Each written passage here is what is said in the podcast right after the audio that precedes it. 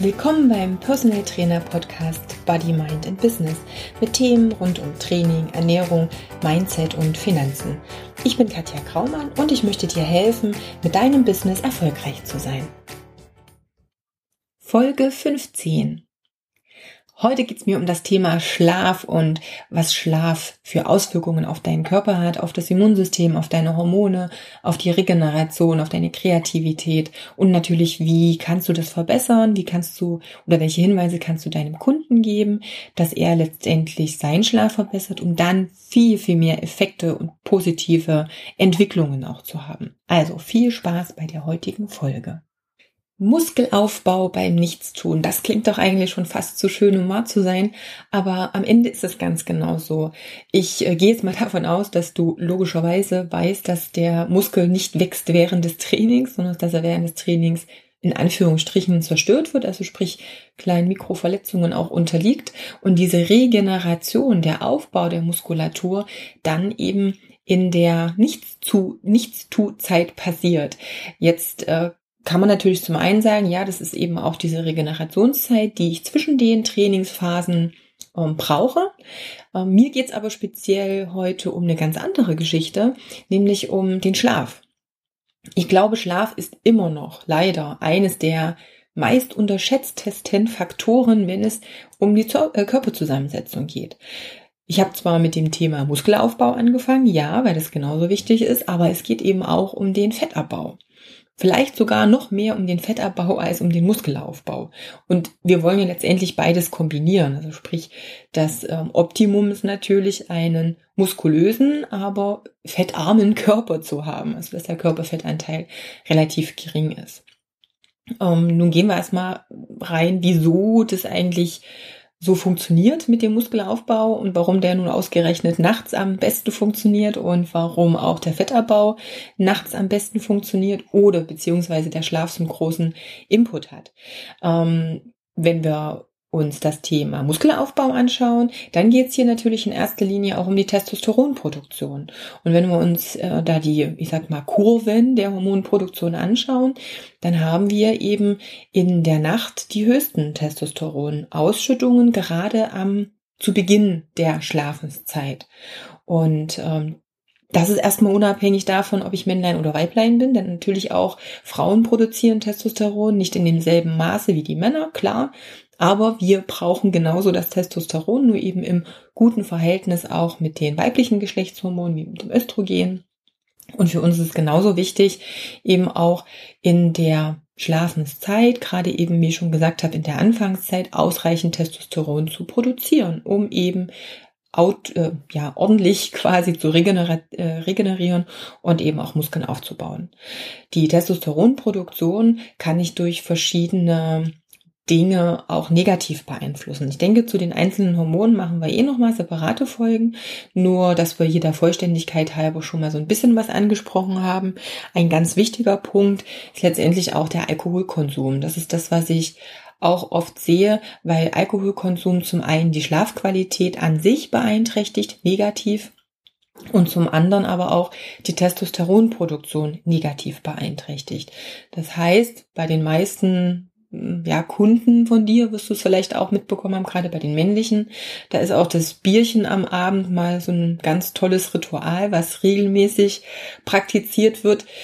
Oh, das ist eigentlich so mit eins der problematischsten Angewohnheiten, ähm, die die Kunden haben. Denn beim Bier haben wir noch mehrere äh, ja, negative Einflussfaktoren. Nicht nur der, der Alkoholkonsum an sich oder der Alkoholanteil, der drin ist, aber wie gesagt, der reduziert schon mal die Testosteronausschüttung. Von daher, ich bin äh, eher so ein Weintrinker. Aber auch für mich ist es so, dass ich ja einfach gucken muss, dass jeden Abend ein Glas Wein einfach langfristig keine gute Idee ist, zumindest nicht, wenn ich mich weiterentwickeln möchte. Also zum einen, wie gesagt, Alkoholkonsum einschränken. Natürlich darf man auch mal Alkohol trinken, aber es ist immer abhängig davon, welche Ziele ich habe und wie schnell ich diese Ziele erreichen möchte. Je schneller und je mehr oder je höher gesteckt die Ziele sind, ja, desto weniger Alkohol darf ich letztendlich für mich trinken, sonst komme ich einfach nicht an das Ziel. Da muss ich also selber wissen, wie, ja, wie ich bereit bin, letztendlich Veränderungen auch in mein Leben zu lassen. Aber es geht ja erstmal allgemein noch um das Thema Schlaf. Die eine ganz große Geschichte, mal weg vom Muskelaufbau und weg vom Testosteron, ist, dass es, ich glaube, bei den meisten noch nicht ganz angekommen ist, wie extrem wichtig Schlaf ist. Letztendlich ist im Schlaf der Körper auf Aufbau programmiert. Das heißt, hier wird alles repariert. Das ist letztendlich die Geschichte, wo alles das, was ähm, am Tag dem ähm, Abrissprogramm ähm, unterworfen ist, nachts wieder aufgebaut wird. Also nachts haben wir eigentlich eine anabole Phase, während die Wachzeit eine katabole Phase ist. Also tagsüber zehren wir von all den Dingen, die wir nachts aufgebaut haben. Ähm, nun haben wir klar bei 24 Stunden am Tag nicht 12 Stunden Schlaf, 12 Stunden wach, dann hätten wir eine schöne optimale Verteilung, aber natürlich müssen wir auch keine 12 Stunden schlafen. Aber es geht darum, dass die Schlafqualität hochgehalten wird. Und genau da haben wir natürlich ein ganz großes Problem, neben der Tatsache, dass grundsätzlich aber auch die Schlafdauer im Durchschnitt eigentlich viel zu niedrig ist. Und es ist auch ein großer Faktor für ähm, die steigende Anzahl an Übergewichtigen. Denn ich hatte schon angesprochen, auch die Fettverbrennung leidet darunter. In erster Linie eben auch ähm, über so ein ja, negativ ähm, Loop, den auch unser Stress und unsere Stresshormone mit verantworten müssen. Wie ist jetzt die optimale Schlafdauer, wenn wir jetzt uns das mal anschauen? Ja, natürlich ist die von Person zu Person unterschiedlich. Was wir aber sagen können, ist, dass die Zeit, in der ich schlafe, schon auch einen hohen Impact auf die Regenerationskapazitäten haben. Vielleicht hast du schon mal gehört, wir haben auch eine Art Organuhr, das heißt so eine innere Uhr, das ist klar. Ich glaube, das äh, ist jetzt äh, hinlänglich bekannt. Und ähm, unsere Organe haben zu bestimmten Zeiten aktivere Zeiten und zu anderen Tageszeiten oder Uhrzeiten eben passivere Zeiten. Und deswegen gibt's quasi so eine Organuhr und man kann genau gucken, welche Organe wann am aktivsten sind. Als Beispiel jetzt mal, die Leber ist zum Beispiel nachts zwischen ein und drei Uhr am aktivsten. Und du weißt, dass die Leber sehr, sehr viele Stoffwechselprozesse ähm, ja, als Aufgaben hat. Das heißt, hier ganz äh, viel in der Proteinsynthese ist, im, im Fettstoffwechsel, im Cholesterinstoffwechsel, ähm, in der Entgiftung. Also es ist ein ganz, ganz großer Punkt Entgiftung. Und wenn wir uns jetzt anschauen, wann gehe ich ins Bett und wie regeneriere ich am besten, dann müssen wir schon sagen, das hat, glaube ich, Oma schon mal gesagt, der Schlaf vor Mitternacht ist der wertvollste. Ja, es ist schon so, dass wir sagen können, Pi mal Daumen, es ist wirklich sinnvoll, gegen 22 Uhr schon zu schlafen. Wenn ich von 22 Uhr an zum Beispiel acht Stunden schlafe, dann ist das für meinen Körper qualitativ wertvoller, als wenn ich nachts um zwei ins Bett gehe und dann da acht Stunden schlafe bis morgens um zehn. Der Körper kann aufgrund dieser Organfunktionen, die einfach in bestimmten Zeiten am optimalsten sind, dann äh, in der Zeit, in der eheren Zeit, also viel, viel besser arbeiten und viel mehr aufbauen und viel mehr wieder reparieren und regenerieren. Und das ist eine sehr, sehr wichtige Geschichte. Wir sind heute durch unseren Alltag und durch all das, was ähm, ja auf uns einprasselt und auf alle Routinen, die wir so haben, oder durch alle Routinen, die, die wir haben, eher so ein bisschen späterer ins Bett gehe. Ich denke, die meisten müssen morgens zeitig aufstehen und das ist eben auch das Problem, wenn ich morgens um sechs aufstehen muss und ich aber erst um Mitternacht ins Bett gehe, dann habe ich A schon mal zu wenig Schlaf, weil sechs Stunden, puh, das ist schon, ähm, schon ziemlich knapp. Also irgendwo zwischen sieben und acht Stunden sollten wir unserem Körper schon geben. Es gibt Menschen, die brauchen vielleicht auch achteinhalb Stunden oder vielleicht auch neun Stunden, aber weniger als sechs Stunden. Vielleicht auch sechs Stunden ist für die meisten nicht ausreichend. Also wenn wir eher spät ins Bett gehen und dann eben noch zeitig aufstehen müssen, haben wir schon mal ein großes Problem. Und das zweite Problem ist eben neben der Kürze der Zeit die Qualität und eben die Uhrzeit. Es macht also, wie gesagt, schon mal mehr Sinn, eher ins Bett zu gehen. Ähm, die meisten äh, von deinen Kunden wahrscheinlich und kontrollier dich da auch selber oder hinterfrag dich da auch selber nochmal, haben dann eher abends noch ein paar Routinen, die uns dazu führen, zu sagen, oh ja, ich muss ein bisschen runterkommen, ein bisschen Stress abbauen, ich ähm, leg mich abends nochmal vor den Fernseher, lass mich ein bisschen berieseln, das ist so meine Entspannungszeit. Das große Problem, was wir aber dabei sehen, ist, dass es fürs Gehirn überhaupt keine Entspannung ist. Es ist richtig, dass es sinnvoll ist, abends runterzufahren, um besser in den Schlaf hineinzukommen. Denn wenn wir uns das mal anschauen, so von den Zahlen, kann man Statistiken ja mal googeln, die Anzahl der Schlafstörungen, die steigt. Also mit jedem Jahr werden die Patienten, die Schlafstörungen haben, immer mehr und die wenigsten gehen eigentlich damit zum Arzt. Das heißt, auch die Dunkelziffer ist hier wieder ein bisschen größer.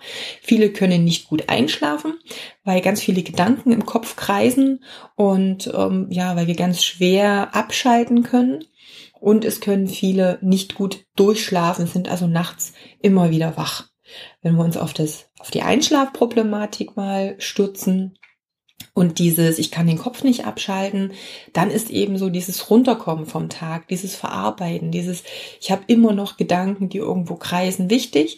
Und viele versuchen das mit Fernsehen, ähm, Handy, Facebook etc. irgendwo zu unterdrücken. Und das ist eben genau der falsche Weg, denn das Problem ist, dass wir hierüber wieder ganz, ganz viele Eindrücke haben. Es wird ähm, in der Zukunft mal eine Podcast-Folge geben mit jemandem, der sich ganz speziell mit dem Unterbewusstsein und dem Gehirn beschäftigt.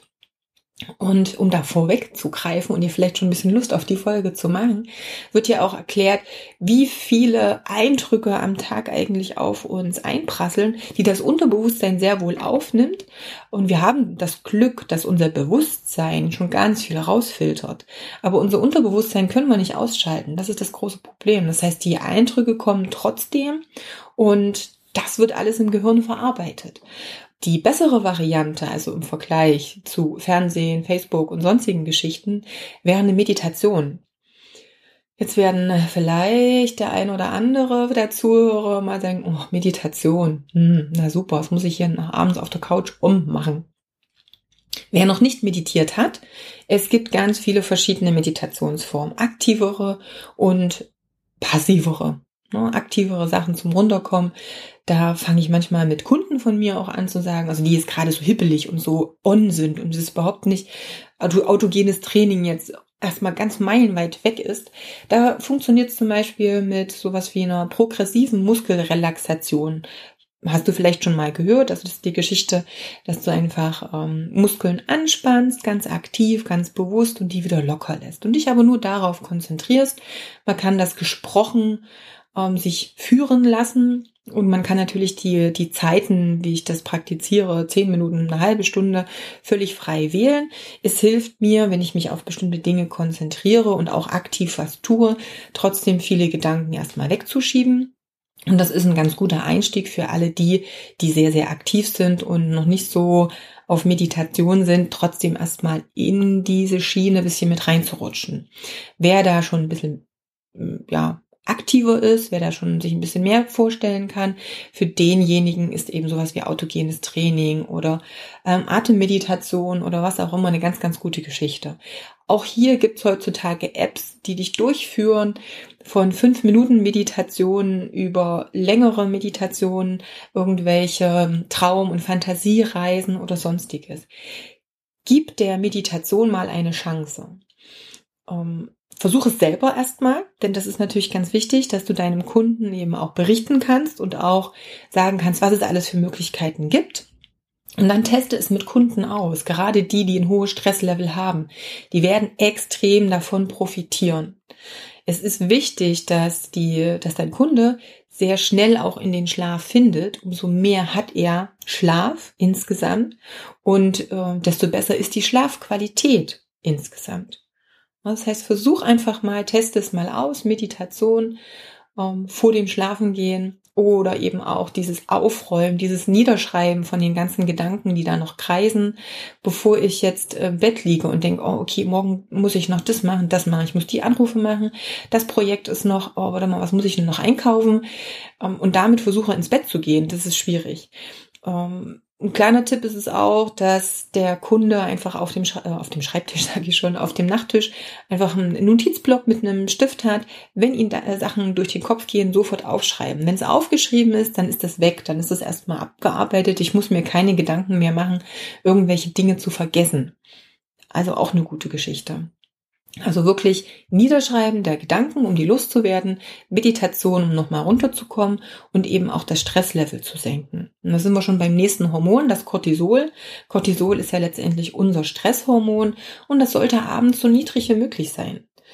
Ähm, was erhöht Cortisol? Ja, das ist natürlich dieses den ganzen Tag aktiv sein, dieses Neudeutsch hasseln, dieses immer in Aktion sein. Das erhöht natürlich meinen Cortisolspiegel. Was erhöht den Cortisolspiegel noch? Das ist zum einen Kaffee. Das, was wir morgens ausnutzen, um munter zu werden, da wo der Cortisolspiegel eigentlich natürlicherweise am höchsten sein sollte, denn das Cortisol ist auch das, was uns wach macht. Ähm, das ist natürlich ungünstig, wenn wir das den ganzen Tag haben. Das heißt, wer den ganzen Tag über nur Kaffee trinkt, erhöht den Cortisolspiegel auf eine unnatürliche Art und Weise. Es ist dann keine physiologische Hormonkurve mehr. Und je später ich den Kaffee trinke, desto problematischer wird das auch. Kaffee hat eine sehr hohe Halbwertszeit, also sprich, das Koffein braucht sehr lange, bis es abgebaut wird. Ich merke das dann nicht mehr. Also ich merke nicht mehr, dass ich total an bin, aber ich merke es eben, indem ich nicht sehr gut einschlafen oder aber nicht sehr gut durchschlafen kann oder aber Variante 3, der Schlaf nicht tief genug ist. Und das ist ein ganz großes Problem, denn das merkt man nicht durchs Wachwerden und auch nicht dadurch, dass ich vielleicht nicht gut einschlafe. Das merke ich aber in dem Sinne, dass ich tagsüber nicht genügend Energie habe und aber auch, dass ähm, ja der Körperfettanteil vielleicht auch zu hoch ist. Weil, wie gesagt, auch der Körperfettanteil ganz eng zusammenhängt mit der Tiefe des Schlafs, mit ausreichend Schlaf und eben der Qualität insgesamt.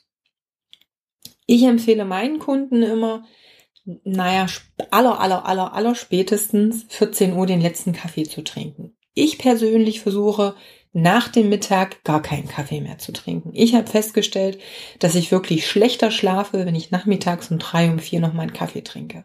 Also dann merke ich im Vergleich zu einem guten Schlaf, dass da irgendwas nicht passt. Also versuche auch darüber zu arbeiten und bedenke natürlich, dass auch schwarzer Tee und grüner Tee da nochmal einen Einfluss drauf hat. Also dann zu sagen, okay, ich trinke jetzt Nachmittag keinen Kaffee mehr, aber dafür fünf Tassen schwarzen Tee, wäre okay, gut, ne? Dann haben wir natürlich dasselbe Problem. Also Cortisolspiegelerhöhung durch Stress, Cortisolspiegelerhöhung durch Kaffee. Was haben wir noch? Intensives Training. Je intensiver das Training ist, desto mehr Cortisolausschüttung. Denn Training ist ja in dem Sinne auch Stress für den Körper. Wann hatte der Steinzeitenmensch ähm, Training? Wenn der Säbelzahntiger um die Ecke kam und er plötzlich ähm, wegrennen, kämpfen, auf den Baum klettern, wie auch immer musste. Das war Stress. Heute haben wir das Training als Ausgleich und auch gegen den Stress. Das ist super, das ist prima. Wir müssen uns aber überlegen, ob wir die sehr, sehr intensiven Trainingseinheiten unbedingt spät am Abend haben müssen. Und dann geht es natürlich auch nochmal darum, ähm, wie kann ich vielleicht mein Training etwas stressfreier gestalten. Zum Training haben wir, ich glaube, in der übernächsten Folge sollte das sein, nochmal eine extra Folge, wo es so ein bisschen darum geht, na hey, wie, wie sieht denn das bei den unterschiedlichen Trainingsmethoden aus? Wie stressig in Anführungsstrichen ist das für den Körper? Und bitte unterscheide, ist es für dich Stress oder ist es für deinen Körper Stress? Wir nehmen es zum Teil anders wahr als es dann einfach hormonell für den Körper eine Reaktion gibt. Also wenn du die Möglichkeit hast, nicht zu spät abends trainieren und dann nicht zu extrem intensiv, wie gesagt, da eben die übernächste Folge nochmal ein bisschen genauer anhören.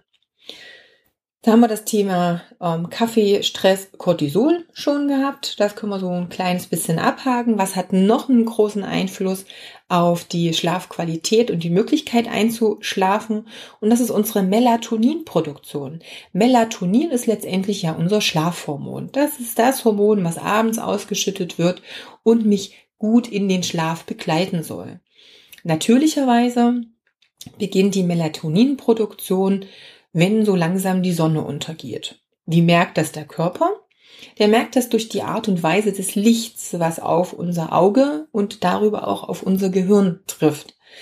Ähm, das Licht verändert sich und das weißt du, wenn du mal überlegst, wie so ein Sonnenuntergang aussieht und wie die Mittagssonne aussieht, von der Stärke, von der, ähm, ja, von der Lichtart, also von den, von den Farben auch des Lichts. Tagsüber haben wir einen ganz hohen Blaulichtanteil. Das ist das, was das Licht auch so schön hell macht das, was wir auch in den Lampen, die wir heute verwenden, in den Glühbirnen haben, dieses schöne strahlend weiße Licht. Wenn wir gen Abend gehen und die Sonne untergeht, dann ist das ein Licht, was ganz warm ist von der Farbe her, was eher so gelblich-rötlich ist.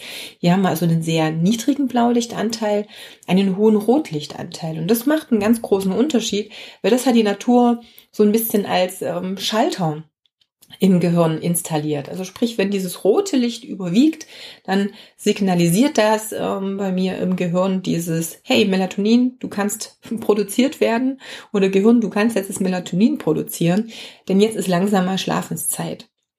Jetzt überleg dir, wie ähm, oft du mit der Sonne ins Bett gehst oder mit dem, ja, mit dem Sonnenuntergang ins Bett gehst und ähm, ja, wie viel Licht und Glühbirnen du eben abends noch verwendest und wie viel dein Kunde verwendet. Und das ist eben ein ganz großes Problem, vor allem seit wir diese ganzen LEDs haben und Energiesparlampen.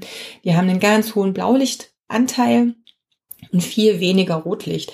Die ähm, ganz normalen alten Glühbirnen, die wir hatten, die hatten noch ein relativ ausgewogenes Spektrum. Kannst dich sicherlich auch noch dran erinnern. Die hatten auch ein anderes Licht. Das war eben ein bisschen, ich sag mal, gelber, ein bisschen wärmer. Ähm, heute eben die Glühbirnen, die aktuellen, eher hohen Blaulichtfilteranteil. Das heißt, abends vielleicht mal eher mit Kerzenlicht da sitzen und die komplett extrem Beleuchtung mal auslassen. Das wäre schon mal ein Teil. Ist blöd, wenn wir das zerstören, indem wir ähm, ja Fernsehen. Bei Fernsehen natürlich einen sehr, sehr hohen, also die Bildschirme allgemein einen sehr hohen Blaulichtanteil haben, weil die ja schön hell sein sollten. Das heißt, Fernsehen, aber auch dein PC, dein Laptop und dein Handy haben wahnsinnig viel Blaulichtanteil.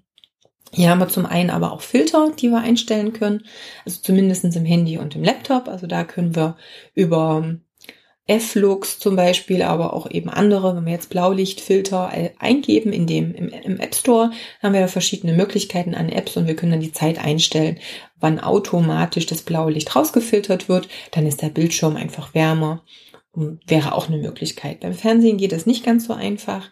Hier gibt es noch andere Möglichkeiten. Es gibt zum Beispiel Filterbrillen, die ich ähm, aufsetzen kann, die eben das blaue Licht rausfiltern, nur diese roten Anteile durchlassen.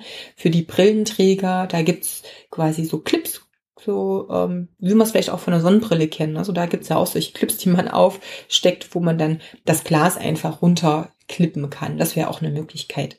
Aber ich hatte ja vorhin dir schon erzählt, dass das mit dem Fernsehen vielleicht abends eh keine so gute Idee ist. Von daher Fernsehen vielleicht einfach mal auslassen. Unterhalte dich mit deinem Partner und empfehle das natürlich auch deinem, deinem Kunden. Lies ein Buch, ähm, schreib ein Danketagebuch, ähm, meditiere, sind alles wesentlich bessere Möglichkeiten, die auch kein blaues Licht ausstrahlen. Also auch Blaulichtfilter nochmal eine ganz wichtige Geschichte. Jetzt hatten wir Cortisolspiegel abends möglichst niedrig halten, schauen, Bildschirm am Abend, hm, wenn es denn sein muss, möglichst mit Blaulichtfilter. Wir hatten auch die richtige Zeit, um schlafen zu gehen schon. Und wir hatten das Thema Kopf ausschalten, Geist beruhigen, eben zum Beispiel über Meditation. Wir hatten auch das Thema Training, dass es nicht ganz so intensiv sein sollte. Dazu eben in der übernächsten Folge etwas mehr. Und jetzt kommt natürlich auch noch mal so ein bisschen dazu, wann esse ich was? Also auch die Ernährung spielt eine große Rolle. Wenn ich so eine halbe Stunde vorm Schlafengehen ein Eisbein esse mit äh, Sauerkraut, dann kann es äh, sehr gut sein, dass ich nicht so gut einschlafen kann. Und ich glaube, das hast du selber auch schon mal mitbekommen. Wenn wir ganz schwer, ganz fettig abends essen, dann puh, ist die Verdauung erstmal eine ganze Weile damit beschäftigt und wir schlafen auch die ganze Nacht sehr schlecht. Um, ähm, es ist jetzt die Frage, gibt es da jetzt so eine Pauschale, die, wo ich sagen kann, so und so viele Stunden vor um ins Bett gehen, nichts mehr essen.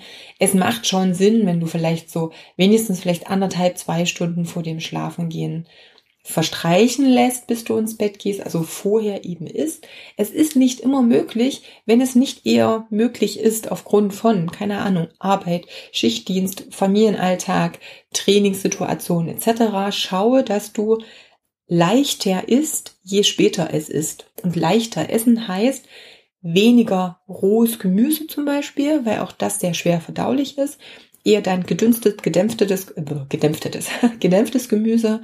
Schau, dass es nicht zu fettig ist, weil je fettiger die Mahlzeit ist, desto schwerer wird es ja auch verdaulich. Ähm, hier kann dir ein gewisser Kohlenhydratanteil, wenn der nicht zu groß ist, sogar beim Einschlafen helfen. Wenn du also gute Kohlenhydrate wählst, gute Kohlenhydrate in dem Sinne sind zum Beispiel natürlich auch Wurzelgemüse, sind ähm, Süßkartoffeln, ähm, ist auch ein Basmati oder ein, ein Thai-Reis, Jasminreis, solche Sachen. Ich rede jetzt nicht von 500 Gramm Nudeln aus Weizen und ich rede auch nicht von, na, keine Ahnung, 40 Zentimeter Pizza, sondern es wirklich gute Kohlenhydrate in einer gewissen Menge, die helfen, Serotonin zu produzieren und aus dem Serotonin wird dann auch das Melatonin wieder produziert. Also die können dir durchaus helfen, sanft auch in den Schlaf zu kommen. Aber natürlich die Menge macht's wieder und eben die Qualität, wie es bei allem letztendlich so ist. Wenn du dir ein bisschen helfen möchtest, dann kannst du das auch über Supplemente tun. Es gibt also die ein oder andere Möglichkeit, ein bisschen ähm, nachzuhelfen, wenn du schlecht einschläfst. Da gibt es zum Beispiel das Thema Magnesium. Magnesium entspannt. Magnesium hilft dir aber auch, Stresslevel zu reduzieren und kann dich dann besser auch in den Schlaf begleiten. Also hier kannst du nochmal supplementieren. Und auch das Kalium hilft. Also ich habe wirklich festgestellt, ähm, so Kalium, und hey, da tut's auch das ganz preisgünstige Kalium Verla. Damit habe ich gute Erfahrungen gemacht. Ich verlinke dir das dann auch nochmal in die Show Notes rein. Um da einfach so ein Tütchen abends, vielleicht mit Magnesium in Kombination vorm zu Bett gehen, kann eben auch wieder den Cortisolspiegel senken und dich eben besser in den Schlaf bringen. Also gerade dann, wenn das Stresslevel noch sehr hoch ist, sind das gute Methoden, ja, um damit noch mal ein bisschen runterzukommen. Okay, viel ähm, Infos, viel To-Dos zum Thema Schlaf, um da noch mal zusammenzufassen, was jetzt alles an Vorteile ähm, im Schlaf liegt. Denk dran, dein Schlaf beeinflusst maßgeblich, ob dein Training Effekt hat, denn hier wird entschieden, wie viel und wie gut du Muskulatur aufbaust.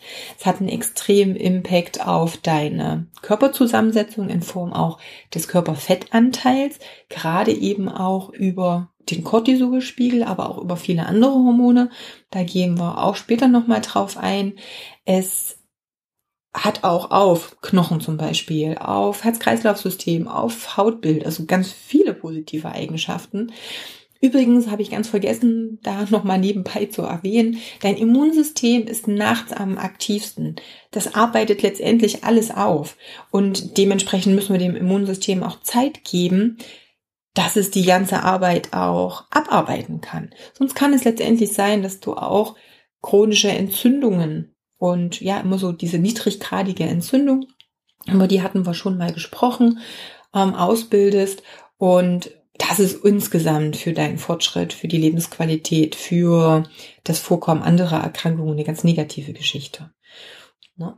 Konzentrationsfähigkeit, Kreativität, also ich glaube, das hast du im Extrem auch schon mal erlebt, wir hatten mal eine Nacht, die total bescheiden war oder sind aufgrund von was auch immer ganz spät ins Bett, hatten wenig Schlaf und dann weißt du ja, wie kreativ du am nächsten Morgen bist. Also da jetzt noch produktiv zu sein und konzentriert an die Arbeit zu gehen, ist ja eigentlich so gut wie unmöglich und da hilft dann oft auch kein Kaffee mehr. Gut, es gibt eine wahnsinnig tolle, noch ausführlichere Zusammenfassung gibt da einen Artikel von Sebastian Müller, den werde ich dir in den Show Notes verlinken. Lies den dir durch, weil hier haben wir zu jedem Thema das nochmal wirklich ausführlich aufgeschrieben. Wahnsinnig gute Zusammenfassung, die auch perfekt ist, äh, deinem Kunden direkt zu, zu vermitteln. Also sprich, es ist auch wirklich so geschrieben, dass dein Endkunde damit ganz viel anfangen kann. Wie gesagt, das verlinke ich dir nochmal in den Show Notes. Gib mir einfach mal Feedback, wie du das machst mit deinem Schlaf, wie viel schläfst du, wie gut schläfst du, wie tief schläfst du und ob du vielleicht das ein oder andere schon umgesetzt hast. Also, lies in die Shownotes rein und wir hören uns beim nächsten Mal wieder. Da gibt es übrigens ein wahnsinnig interessantes Interview. Und ja, lass dich da einfach mal überraschen. Bis später.